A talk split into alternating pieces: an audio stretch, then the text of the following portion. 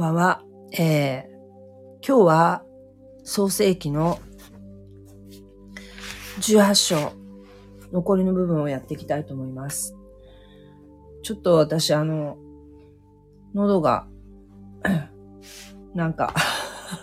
なんだろう、これ。熱がないから風邪じゃないと思うんですけど、もしかしたらちょっと花粉症かもしれないなと思ってるんですけれども、えー、ちょっとお聞き苦しいかもしれませんが、えー、読んでいきたいと思います。創世記18章ですね。今日は、アブラハムのソドム、ソドムへの取りなしの祈りというシーンなんですけれども、えー、前回は、えー、アブラハムのところにね、割礼、割礼を受けて間もない状態の時に、アブラハムのところに、えー、3人の旅人がやってくるんですね。でもそれは、実は旅、ただの旅人ではなくて、神様が地上に降りてこられて、神様とね、あと二人のお供の天使だったんですね、実は。それはもうアブラハムはもう霊的に優れた人だったので、一目見て、それが普通の人間ではない神様だってことが分かったんですよね。そして、えー、その三、三人のね、旅人をもてなすわけですけれども、で、その時に、なんと、さら、さらにはね、来年の春、定めの時には、私はあなたのところに帰ってきます。その時、さらには男の子が生まれているでしょう。これはどういう意味かっていうと、まあ、必ず、その、さらに男の子が生まれるっていうのは、約束は来年の春、成就するよっていう意味なんですね。実際にこう、また訪ねてくるとかいう意味じゃなくてね。必ず生まれるよ。神様はね、必ず、約束を守守られる方ですからね。なんとその時、えー、サラは89歳。アブラハムは99歳でした。ですから、来年の春っていうことは、アブラハムはもう100歳。そして、サラ90歳になってますね。人間の常識ではとても成し得ないことでも、神様は必ず何でもできるお方ですからね。このようなことが起こるわけですね。私は、これは本当に起こったことだと信じてます。神様何でもできるお方ですからね。無から有を生み出すことができるお方ですから。さあ、それから、どうなったでしょうっていう話なんですけれども、ここからまた場面が展開していくんですよね。では、えー、聖書を読みたいと思います。私は口語訳聖書を読みますね。えー16節から読みます。その人々はそこを立ってソドムの方に向かったので、アブラハムは彼らを見送って共に行った。時に主は言われた。私のしようとすることをアブラハムに隠してよいであろうか。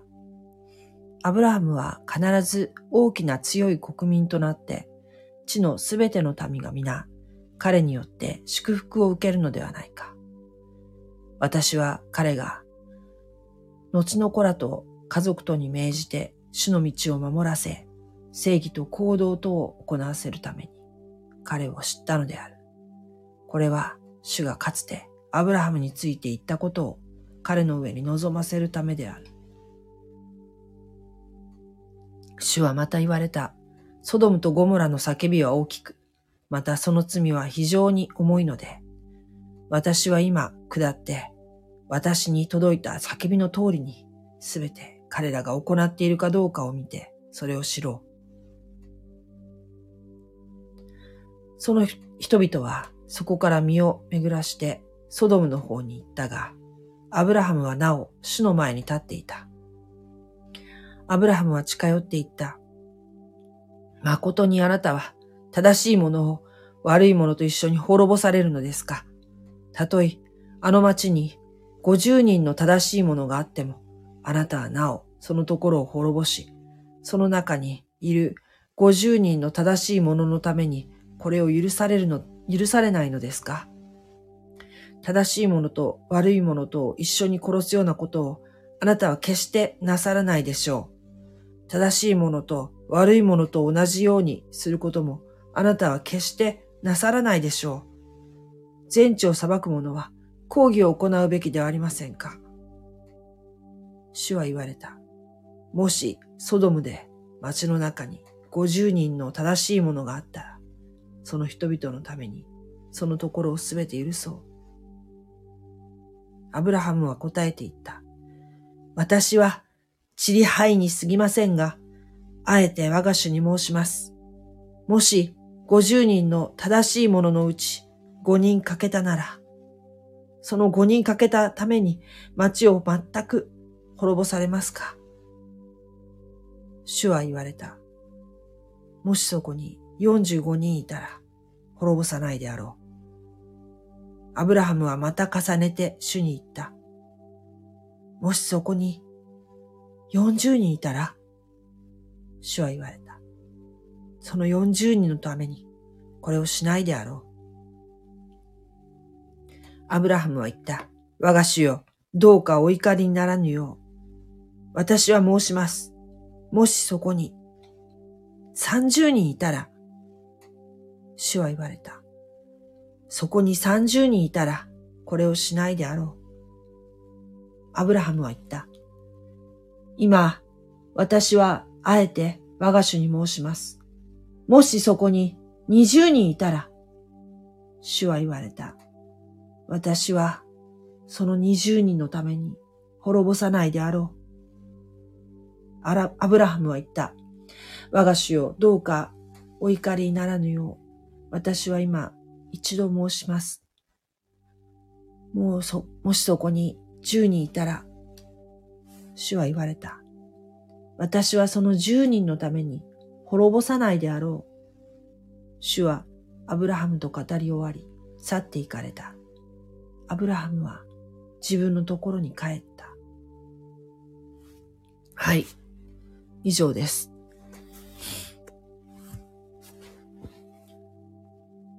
このアブラハムのもてなしを受けた後、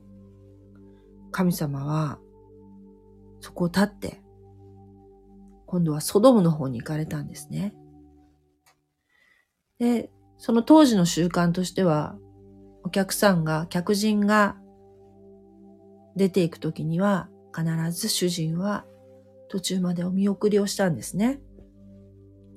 なので、アブラハムはこの三人を見送るために立ったんですけれども、そしてしばらく行くと、神様は言われました。私のしようとすることをアブラハムに隠してよいであろうか。でね。これは反語的な表現ですよね。反語。あの、なんなん、なんていうの？あの、自分の意図していることと逆のことを言うことによって、いや、何なんだってその後に続くのは、こう否定が入入るって、入ってきて、えー、なんていうかな、強調しているっていうか、だったと思う。確か、反語って言ってたんじゃないかな。うん。なんかそういう風な表現の仕方ですよね。隠してよいであろうか。私が今からしようとすることを。隠してよいであろうか。いや、そんなことはできない。っていうようなね。アブラハムは必ず大きな強い国民となって、地のすべての民が皆彼によって祝福を受けるのではないか。私は彼が、後の子と子らと家族とに命じて主の道を守らせ、正義と行動と行わせるために彼を知ったのである。神様は、知ったのであるって知るっていうのは、前にも出てきたことがある、あるんですけど、創世記の3章の、創世記の3章の、えー、っとね、5節3章の5節え、こういうセリフがありますよね。えー、蛇は女に言った。あなた方は決して死ぬことはないでしょう。これ4節だけどね。それを食べると、あなた方の目が開け、神のように善悪を知る者となることを神は知っておられるのです。知る者、善悪を知る者っていうのは、これは蛇が人間をそそのかしているシーンですけれども、あの、エヴァをね、エヴァをそそのかしているシーンなんですけど、善悪を知るっていうのはどういうことかっていうと、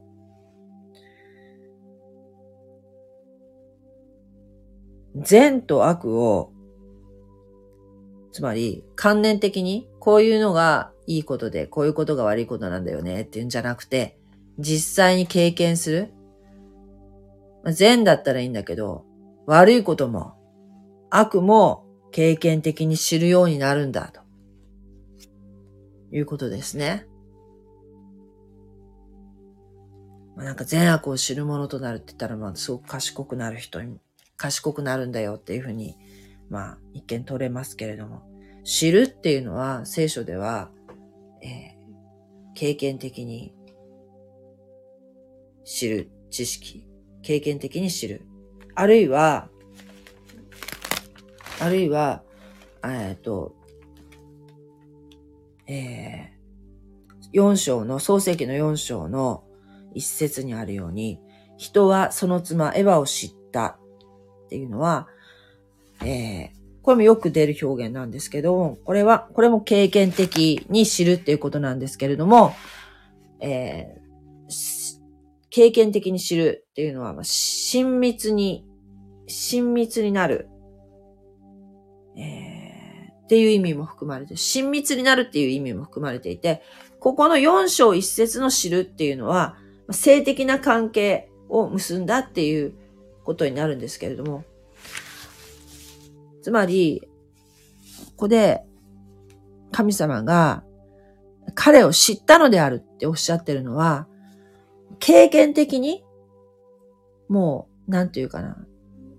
なもう本当にアブラハムと親密になったし、もう経験的にもう彼が霊的に、えー、どの、どの程度の、どの程度というかね、霊的に、えー、要するに神様がアブラハムに任せてるわけですよね。それはもうに足りる人物であるっていうことをえー、ご存知だってことですよね。だと思うんですよ。もうアブラハムのことをよく知ってるんだ。神様の友ですからね。アブラハムはね。神様の友ですから。え、よく知ってるんだ。そんなアブラハムに隠してよいであろうかって。いや、そんなことはない。まあ、アブラハムにもう言うぞと。今から神様が行う計画をね。そして主はまた言われた。ソドムとゴムラの叫びは大きく、またその罪は非常に重いので、私は今下って私に届いた叫びの通りに、すべて彼らが行っているかどうかを見て、それを知ろう。とおっしゃってるんですね。ソドムとゴモラの叫びが、えー、天にまで届いていると。その罪は非常に重い。で、そのように本当にそんなにひどい状況なのかっていうのを、えー、下っていって見るんだとおっしゃってるんですね。神様はでも全部ご存知ですから、別にわざわざ下界に下らなくても、どの、どのくらいひどいかってことは、もちろんご存知ですけれども、でも神様は、それでもですね、つまり、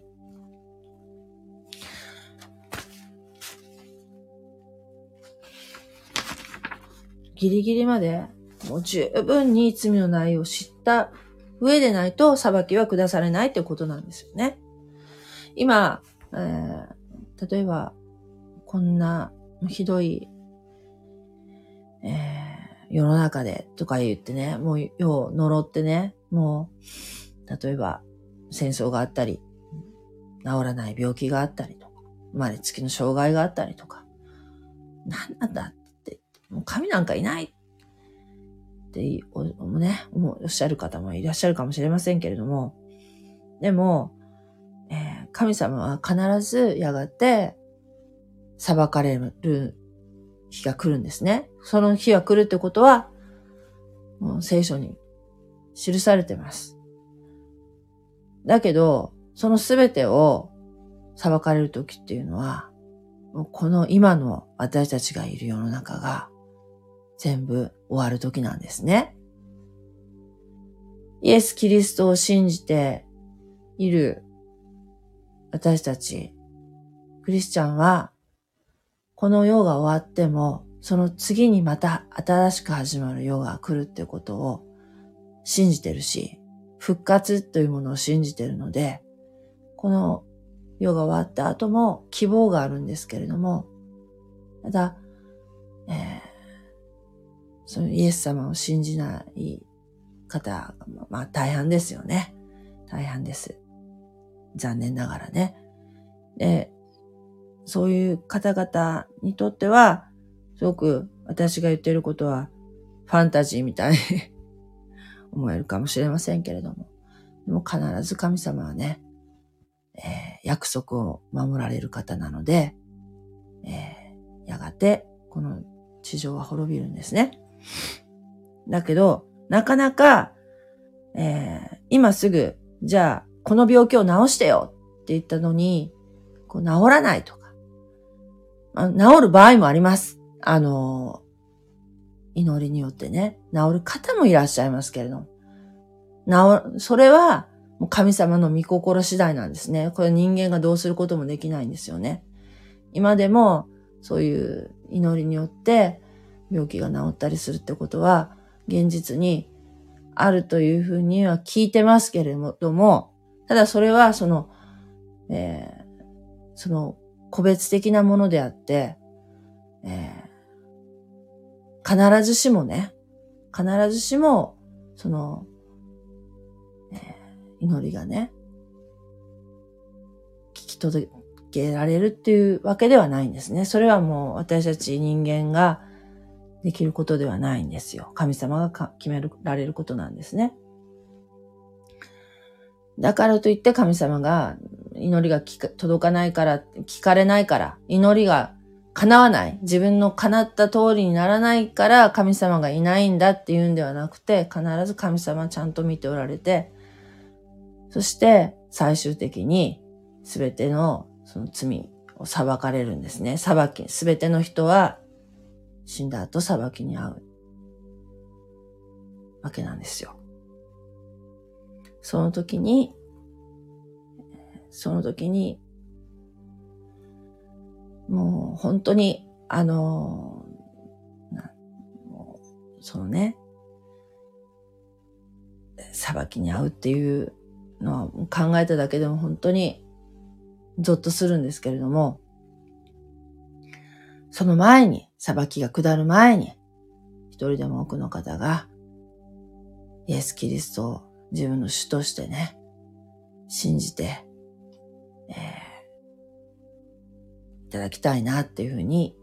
思っていますけれども、ちょっと話が脱線しましたけれどもね。えー、だから神様は、えー、もう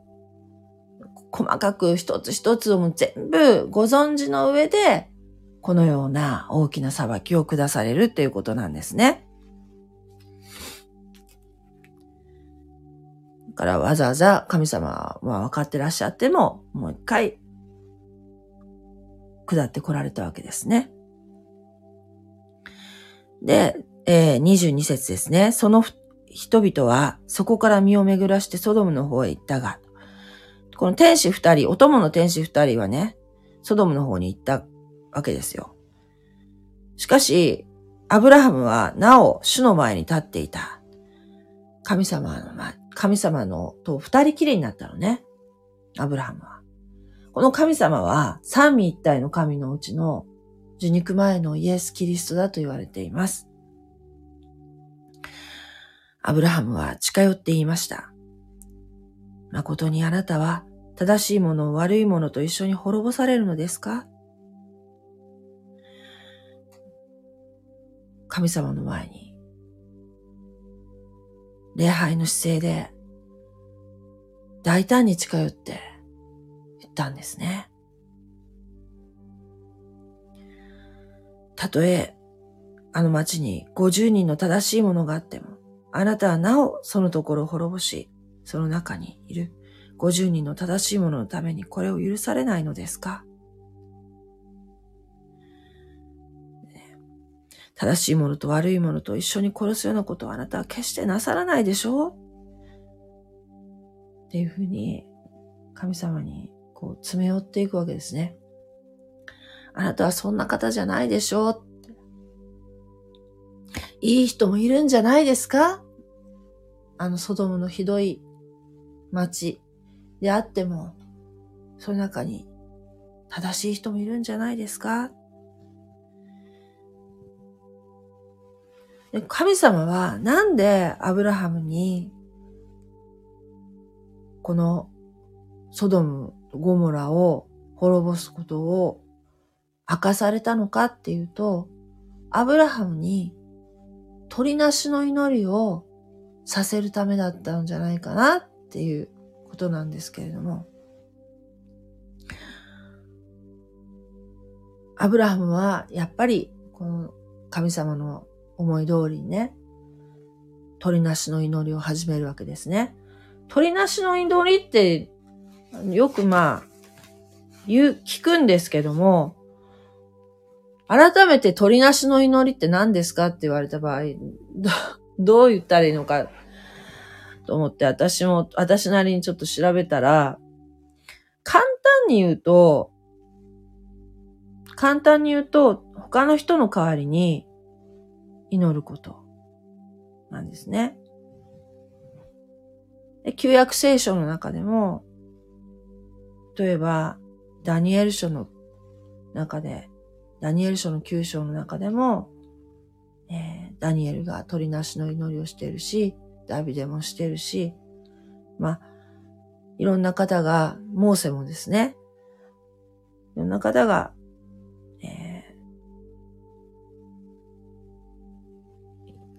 他の人のために祈ってるんですけれども、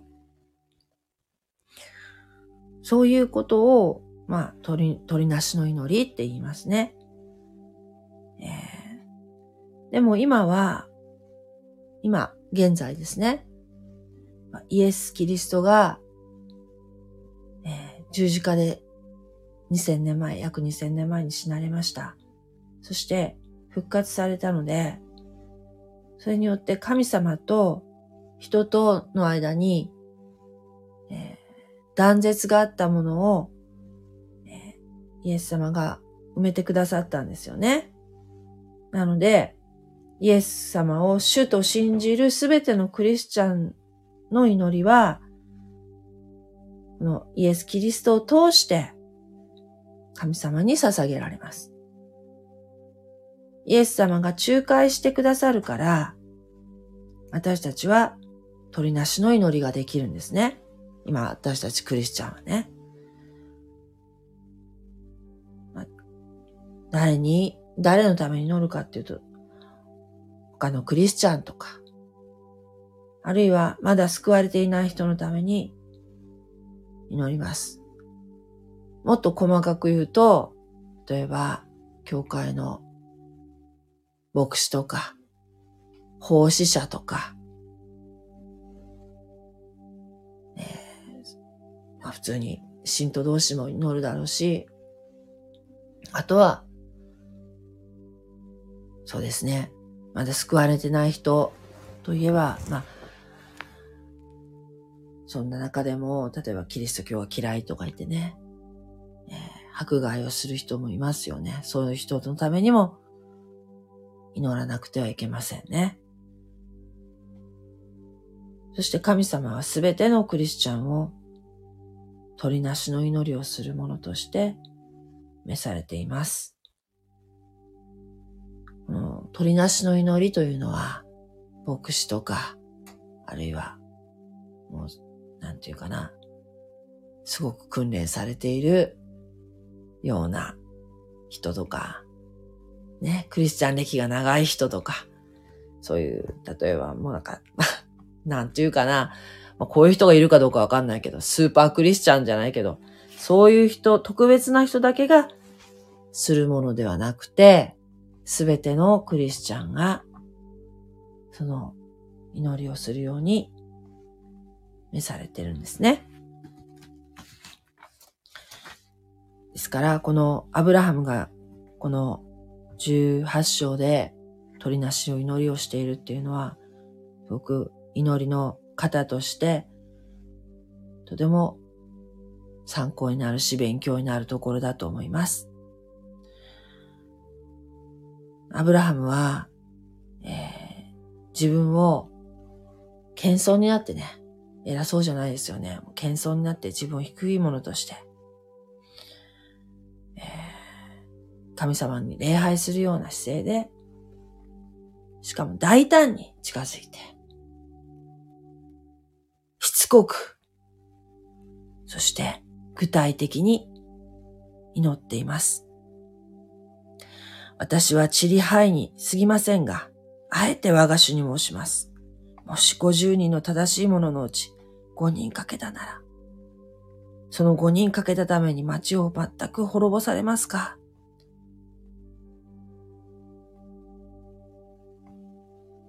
50人からね、50人から始まって、45人、45人から30人。30人から20人。20人から10人。10人まで、アブラハムは食い下がったんですね。神様もその度に私はその住人のために滅ぼさないであろうと答えられました。でこの10人で辞めるんですね、アブラハムは。どうして10人で辞めたのかなって思ったんですけども、これは、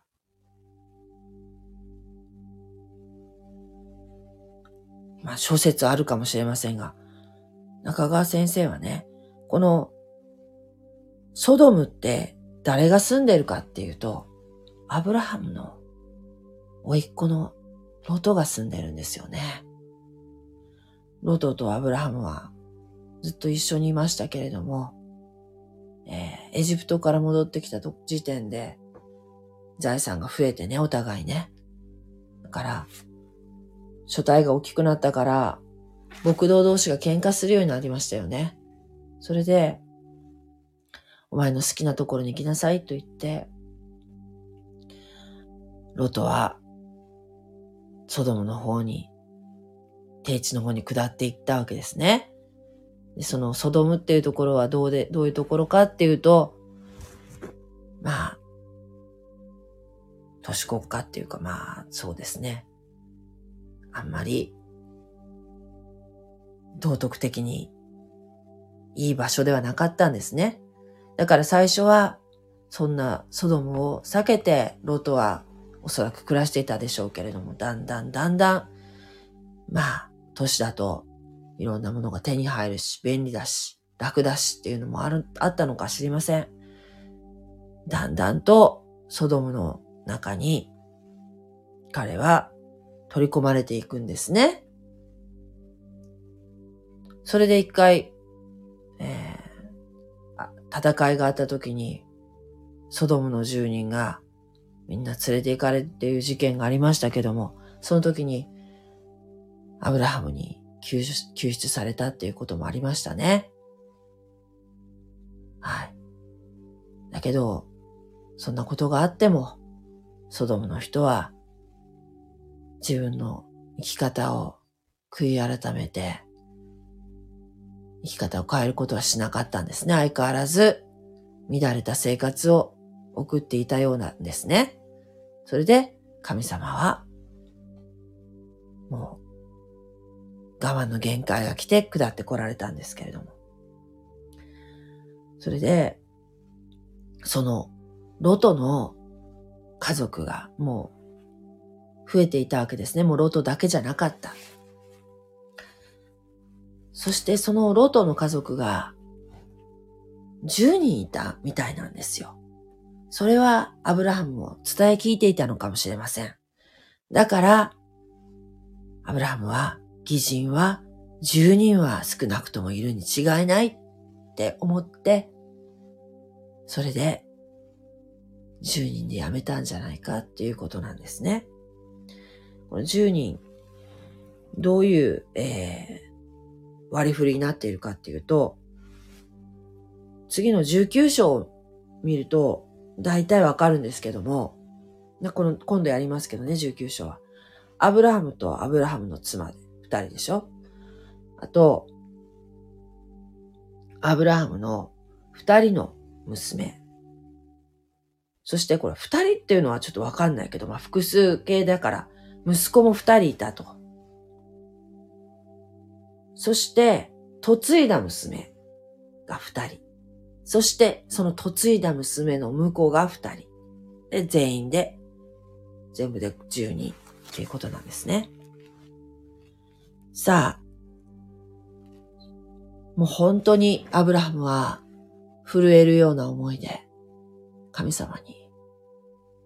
本当にもう自分の身は、もう神様に怒りを買ってね、自分が殺されるかもしれないっていう恐れもどっかあったかもしれないけど、そんな恐れなんて忘れるぐらい、それよりもロトが、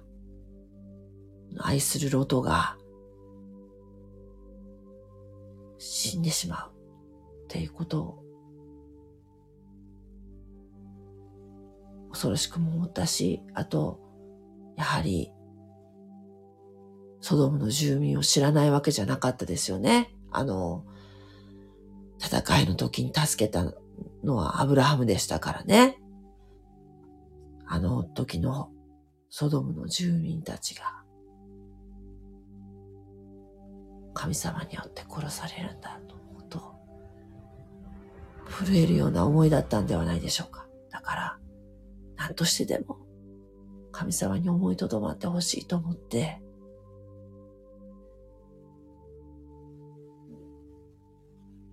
善人は助けてくださいと祈るわけですけれども、10人のため、10人まででアブラハムは祈りを終えました。神様はアブラハムと語り終わって去っていかれました。ここでね、アブラハムはね、自分のところに帰っていきました。というのが今日のところです。ちょっとなんか、ちょっとこれは聖書、聖書とは関係ないけど、聖書に書いてある内容とは全然違うことなんですけど、アブラハム自身が、ソドムに、ね、その見つかい、二人の見つかいを追って、えー、ロトに教えに行くっていうことは、ここでやってないよね。うん。それはでも、主を信頼してたからかな。必ずロトは助けてくださるって信じてたからかな。とか、ちょっと 思ったんですけど、もし、もうあれ、直接知らせに行くかなというふうに、私だったらね 思ったんだけど、今みたいにほら、電話があるわけじゃないしね。でも、行ったところで、まあ、あと19章を読むと、まあ、仮にこの時代にですよ、スマホとか、インターネットがあって、電話とかがあって、逃げなさいっていうふうなこと言っても、きっと、この人たちは聞く耳を持たなかったでしょうね。うん。と思いました。はい。そうです。10人でね、やめない方が良かったんだよね。実際は、義人は、ロトだけだったんですね。はい。というのは、次回わかります。はい。それでは、今日はね、喉が ガラガラしてて申し訳ございませんでした。明日、えー、聖書の臨読会があります。週、明日っていうか、金曜日か、もう、10時からありますので、夜10時から、ぜひですね、参加してください。ありがとうございました。God bless you. じゃあまたね。